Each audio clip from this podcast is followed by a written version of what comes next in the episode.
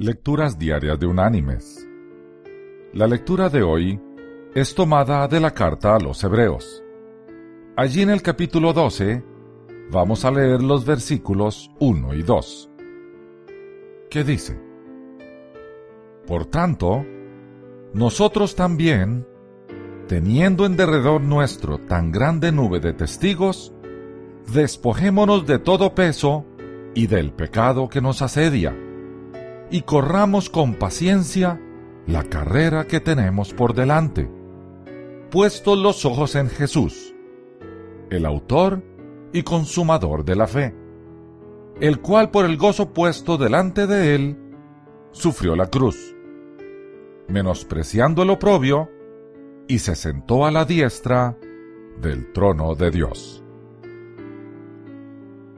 Y la reflexión de este día se llama ¿Qué es lo importante en tu vida?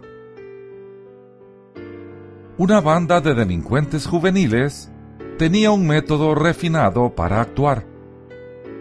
Ingresaban a un negocio en grupo y dos o tres se separaban de los demás. El grupo se alejaba y comenzaba una pelea de gritos, lo que concentraba la atención de los empleados y clientes todos los ojos se fijaban en los alborotadores, lo que permitía que los ladrones errantes se llenaran los bolsillos con mercadería o dinero en efectivo y abandonaban el negocio antes de que alguien siquiera sospechara lo que sucedía. Podían llegar a pasar horas e incluso días antes de que el comerciante víctima del hurto se diese cuenta de que le faltaba algo e hiciese la denuncia a la policía. Para entonces, los ladrones estaban bien lejos y no existía posibilidad alguna de recuperar lo robado.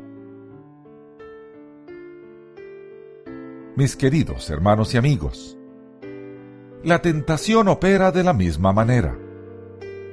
Nos distrae por medio del encanto de la fama, la fortuna, el poder o la satisfacción de nuestros deseos.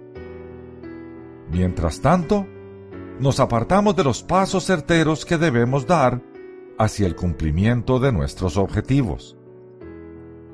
Al caer en una tentación, se corre el riesgo de perder nuestras fuentes de ingresos, nuestra familia, nuestra salud y sobre todo nuestra paz.